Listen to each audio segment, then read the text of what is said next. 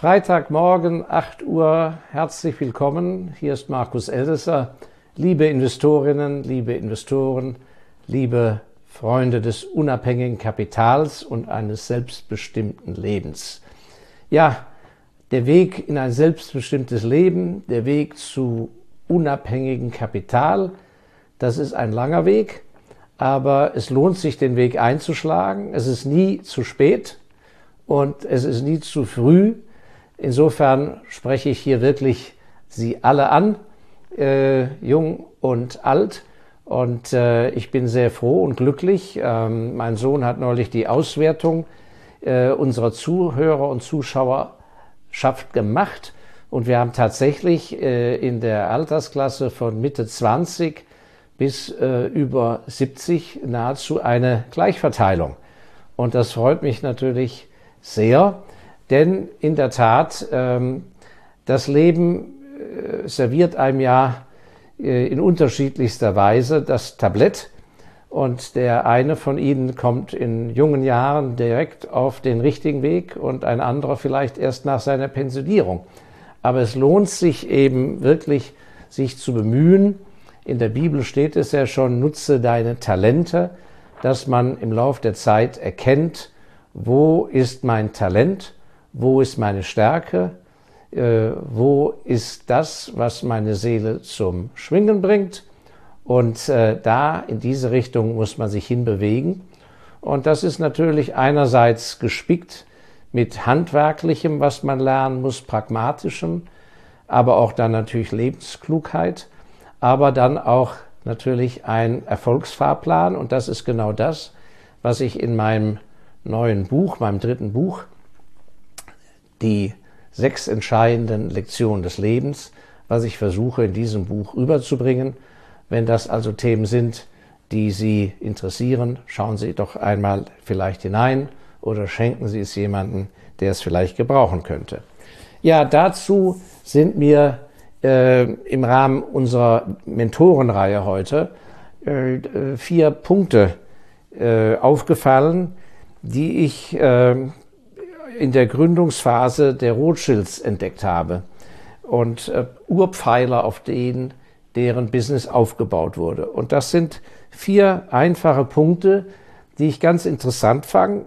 Sie klingen sehr altmodisch, aber ich glaube, da sind Punkte drin, die wir sowohl als Investoren, aber auch ähm, in unserem Privatleben, aber auch für unseren eigenen Beruf, für unsere Kunden und so weiter äh, vielleicht berücksichtigen können. Fangen wir damit einmal an. Also der erste Grundpfeiler war bei den Rothschilds in den Anfangsjahrzehnten die absolute Loyalität innerhalb der Familie unter den Familienmitgliedern, denn die waren ja in der zweiten Generation ganz bewusst in alle Welt hinausgeschickt, in einer Zeit, wo die Kommunikation schwierig war, die Postwege dauerten lange und äh, die, die haben sich ja praktisch kaum noch jemals physisch gesehen, es sei denn zu Beerdigungen, denn sie saßen in London, Neapel, Wien und in Paris und das Ganze von Frankfurt ausgehend. Die lo absolute Loyalität, und es ist sehr interessant, ähm, ich orientiere mich immer gerne und finde es immer hilfreich, wenn man sich äh, eben auch mal an anderen, vielleicht an erfolgreicheren oder tüchtigen Leuten orientiert. Das hilft einem vielleicht die eigenen Sorgen oder die eigenen Maßstäbe zurechtzurücken. Und vielleicht ist das bei Ihnen ja auch so. Es ist unglaublich, wenn man, das hört sich ja sehr leicht an zu sagen, ja, man muss also loyal sein und so weiter. Dann sagt ja, ja, loyal. Ja, aber die Umstände. Und es war eben so, dass eben zwischen dem ganz erfolgreichen Bruder Nathaniel in London der der ganz große Akquisiteur und Zampano war, äh, und seinen Brüdern in den anderen Ländern äh, bestand also, wenn man die Korrespondenz verfolgt, und die haben täglich sich geschrieben, täglich hin und her, haben sich über alles abgestimmt, ähm, natürlich mit langer Postlaufzeit immer dazwischen. Da war also ein Zwist und ein Ärger und eine äh, Zwietracht, äh, nicht so sehr aus Eifersucht oder so, sondern einfach, weil die Stile so unterschiedlich waren. Also der Nathaniel hatte einen Saustall in seiner ganzen Buchführung und Verwaltung Und die anderen äh, waren sind dann nahezu dann verzweifelt. Aber wie gesagt, die Loyalität ging vor. So, und dieses Thema Loyalität, das finde ich äußerst wichtig. Gehen wir es mal durch. Loyalität, da achte ich ganz stark drauf, wenn ich als Investor entscheiden muss, engagieren wir uns jetzt bei dieser Aktiengesellschaft, ja oder nein. Und dann schaue ich mir natürlich den Aufsichtsrat an und schaue mir den Vorstand sehr genau an. Die handelnden Personen. Man muss möglichst viel herausfinden über deren Werdegang und so weiter. Und es ist nun einmal so, wir als Aktionäre geben den Firmen ja treuhänderisch unser Geld und der Aufsichtsrat muss darüber wachen, dass der Vorstand in der Exekutive ordentlich mit diesem Kapital umgeht und wirtschaftet. Und wenn da auch nur die geringsten Anzeichen von Illoyalität sind gegenüber unserer Firma, gegenüber der Firmenkultur, dieses sogenannte Söldnertum, Leute, Topmanager, die nur auf Zeit praktisch, auf einem Fünfjahresvertrag oder Dreijahresvertrag, da die Zeit absitzen oder die lediglich angeheuert werden, weil die jüngere Generation noch nicht so weit ist und die haben jetzt noch sechs Jahre bis zu ihrer Pensionierung und die dann mit einem zeitlichen Horizont von sechs Jahren die Geschäfte führen und die weitergehenden wichtigen unternehmerischen Entscheide, die vielleicht kurzfristig das Betriebsergebnis einfärben und zum Nachteil von ihren Bonifikationen sind, nachteilig für ihre Kurzfristgratifikation, wo die Profits und die, die, der Ertrag aus den langfristigen Investitionen erst kommt in einer Zeit, nachdem die gar nicht mehr Bord sind, das ist ein ganz wunder Punkt, den ich viel feststelle oder häufig festgestellt habe bei den Unternehmen und ist für mich ein ganz gravierender Punkt von Illoyalität gegenüber diesem treuhänderisch zu verwaltenden Kapital.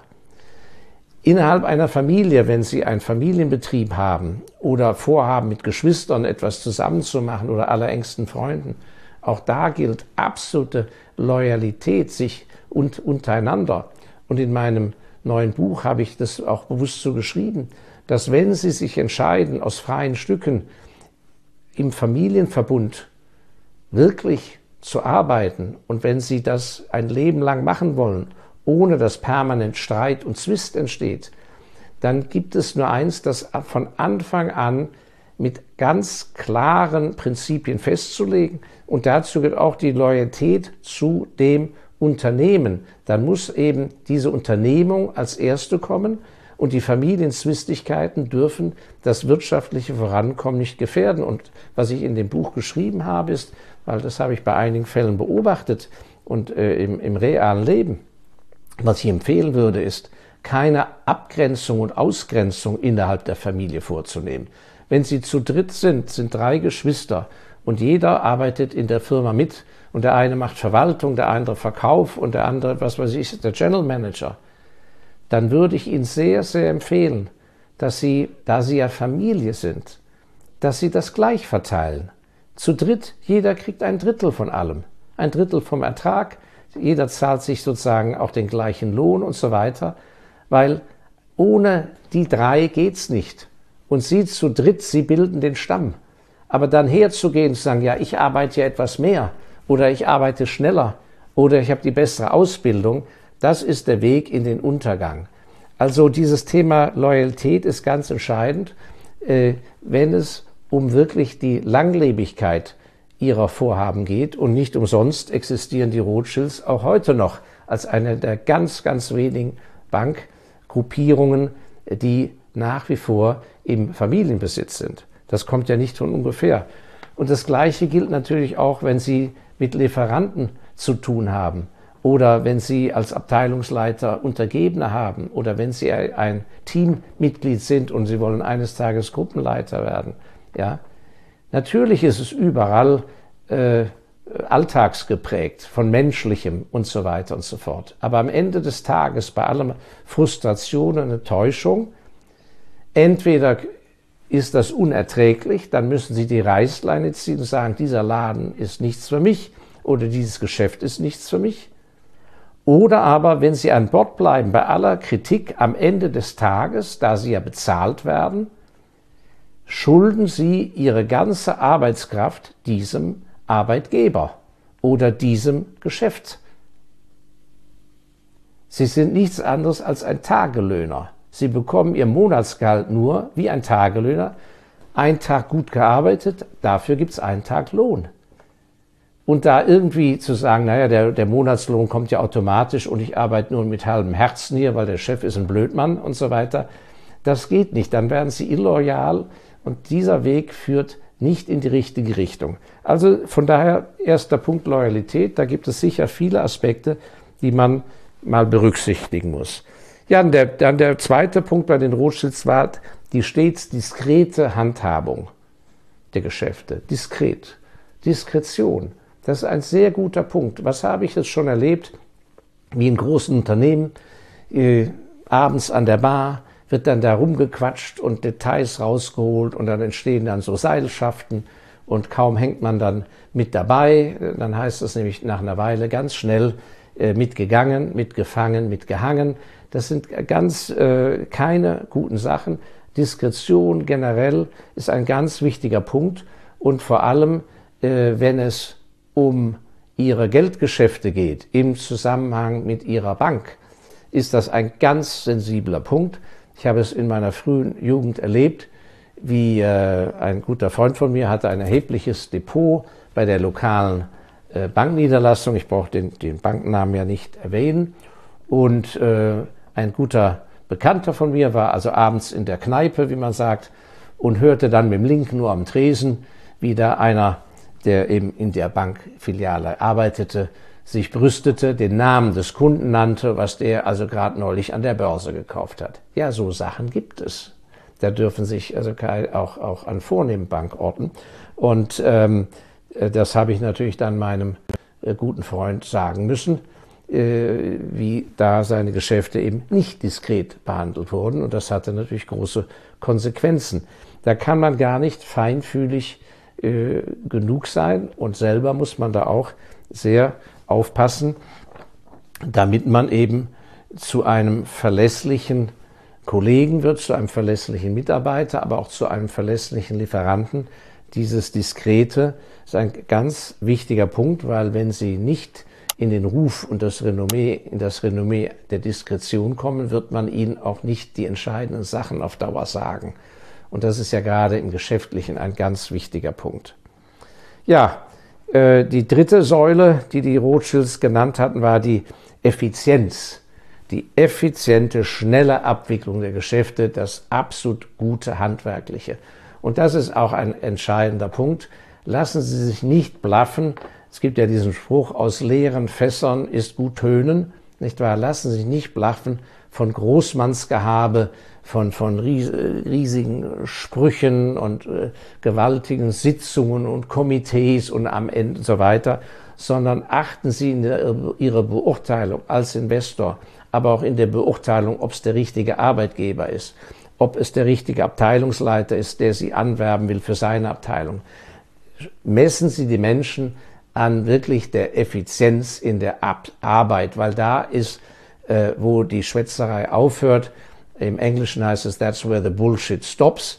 Ja, äh, da geht es schlicht darum, äh, können die ihr Geschäft und wickeln die das wirklich obereffizient ab, modern, zeitgemäß, so wie es sich gehört. Und da liegt es ja bei ganz vielen Firmen im Argen, also der sogenannte Backoffice-Bereich, also der Verwaltungsapparat hinter den Kulissen. Sie haben vielleicht einen guten Bankbetreuer, ja, aber die Abwicklung ist äh, mit, mit den Abrechnungen und Belegen ist ein einziger Salat, ja, und, und, und. Das sind also absolute Warnzeichen, dass etwas in der Firmenkultur nicht stimmt und auf Dauer nehmen, werden Sie da einen großen geschäftlichen Schaden nehmen. Das Gleiche gilt natürlich, wenn Sie selber vorhaben, sich zu verbessern, entweder in Ihrer Karriere oder aber, wenn Sie selber etwas selbstständig aufbauen wollen, da kann ich nur wiederholen, Loyalität, diskret, Effizienz, ja, ist äh, über 300 Jahre alt, diese Regeln der Rothschilds, die würde ich mir an Ihrer Stelle aneignen. Und zum guten Schluss der vierte Punkt, ein ganz wichtiger Aspekt bei aller äh, Geschäftigkeit, bei aller Zielstrebigkeit, bei aller Versessenheit auf den Erfolg, am Ende des Tages führt das alles zu nichts, wenn Sie nicht ein tiefes Ehrgefühl besitzen, ein Ehrgefühl, welches unredliche Geschäfte nicht zulässt. So, und da gibt es natürlich ein Riesenspektrum. Hier geht es nicht um irgendwelche theoretischen, philosophischen äh, äh, Besserwissereien und so weiter, sondern um ganz Handfestes. Und das beginnt oft im Kleinen. Und wenn ich selber zurückdenke, muss ich sagen, da gab es in meinem Leben mal einen Vorfall, da war ich nicht von Ehrgefühl geprägt und da, da war ich nicht auf dem richtigen Weg, da war ich unredlich. Ich erinnere mich noch genau, ich leitete damals als General Manager die Geschäfte einer deutschen äh, Niederlassung, einer Fabrikation leitete ich in der verarbeitenden äh, Chemieindustrie, äh, zuständig für die Fabrikation, Vertrieb für alles, für den ganzen Kontinent Australien. Ich war noch sehr, sehr jung, Anfang 30, und da kam der Lieferant äh, der die Flaschen lieferte. Wir füllten also gewisse äh, Chemikalien in, in, Plastikflaschen ab für die Konsumenten und hatten einen äh, Lieferanten.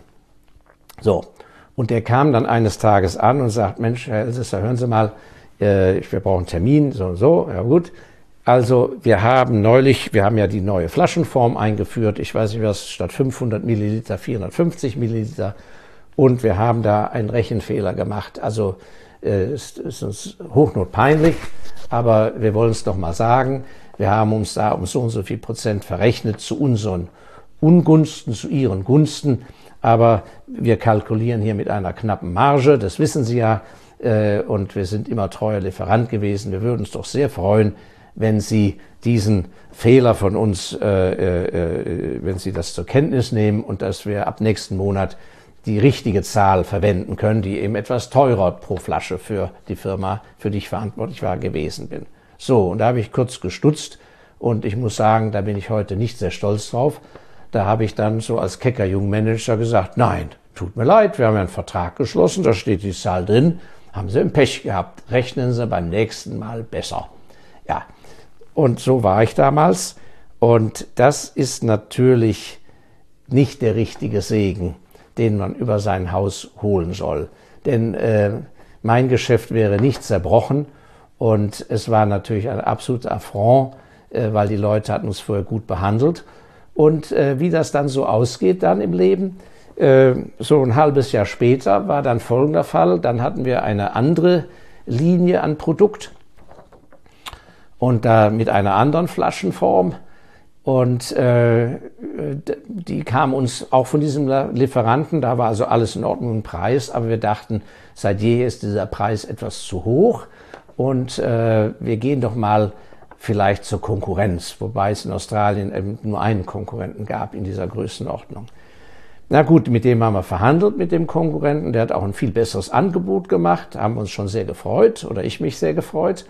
Und dann sind wir zu diesem Lieferanten hin äh, den ich da ja etwas hart behandelt habe und habe gesagt, ja, also wir wollten nur sagen, ab Ende nächsten Jahres werden wir also dann wechseln und äh, dann werden wir die Flasche für das und das Produkt nicht mehr von Ihnen beziehen. Ich will Ihnen das nur rechtzeitig mitteilen. Ja, und da habe ich dann meine Lektion gelernt als junger Pimpf, äh, als sogenannter Top, aufstrebender Top-Manager. Da hat er nur gegrinst und gesagt, ja, Herr Elsässer, äh, Sie haben vielleicht nicht richtig die alten Unterlagen Ihres Vorgängers gelesen. Der Firma ging es ja damals schlecht und der hat die Rechte an dieser Form dieser Flasche hat er an uns abgetreten. Wir sind Inhaber der Form. Sie können überhaupt nicht wechseln. Dann haben Sie nicht mehr die Form dieser Flasche. Und diese Form war natürlich beim Kunden, das war Teil der Marke. Tja, wenn ich den vielleicht etwa, und damit kam ich da nicht los und war ihm ausgeliefert. Wenn ich ihn damals vielleicht etwas mit mehr Ehrgefühl behandelt hätte, hätte er wahrscheinlich vielleicht mit sich reden lassen. Also, dieses immer noch in den Spiegel schauen können, trotz hartem Geschäft und Vorankommen, ist etwas sehr, sehr Wichtiges. Und die Zahl, ich habe eine gute Bekannte, die in äh, in äh, hochlöblichen Pensionärskreisen umgeht, in einer süddeutschen Stadt, wo sehr viele pensionierte äh, ehemalige absolute Top-Hochvorstände der deutschen Szenerie äh, ihr, ihr Alter bestreiten. Ähm, viel, viele von denen, von denen weiß man gar nicht mehr, dass die überhaupt noch leben. Und sie erzählt mir, was das zum Teil doch für bittere Gestalten geworden sind, weil sie im tiefsten Inneren trotz hoher Pension und großem Vermögen in den Bankkonten und im Besitz, weil sie eben doch auf eine Lebenslaufbahn zurückschauen, wo eben nicht nur so Kleinlichkeiten wie das mein Beispiel aus meiner Jugend war, wo eben nicht nur so Kleinigkeiten sind, sondern eine ganze Spur von Unredlichkeit, Vertragsbruch, äh, systematischem, schlechtem Geschäft, Geschäft, was den Kunden gar nicht förderlich war, äh, schlecht für die Mitarbeiter und so weiter. Wie eine Blutspur durchzieht sich das. Und nach außen hin in der Blüte der Jahre wird das alles natürlich verdrängt.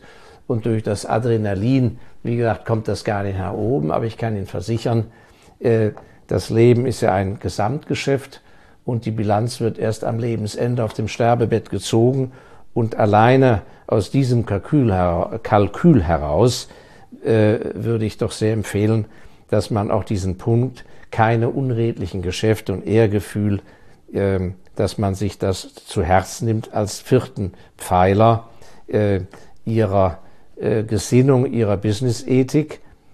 Und der ganz wichtige Punkt ist, dass wenn Sie eben beobachten an verschiedenen Stellen, wo eben Menschen äh, übel mitgespielt wird auf einem dieser Punkte oder wo ein gewisses Fehlverhalten zu beobachten ist, dann sollen Sie ja nicht besserwisserisch mit erhobenem Zeigefinger daherkommen.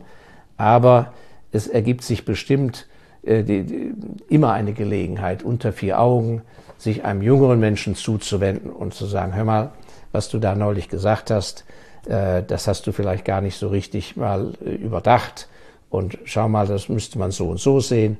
Oder aber, auch wenn sie schon, wie ich, ein alter Esel sind, dann kann man immer noch einen Kollegen zur Seite nehmen und sagen, sag mal, war das in deinem Alter und in deiner Position jetzt wirklich nötig, dass du da noch auf den draufgetrampelt bist oder dass du eben dich so unloyal verhalten hast. Ich finde, daran mangelt es an sehr vielen Stellen in unserer Gesellschaft.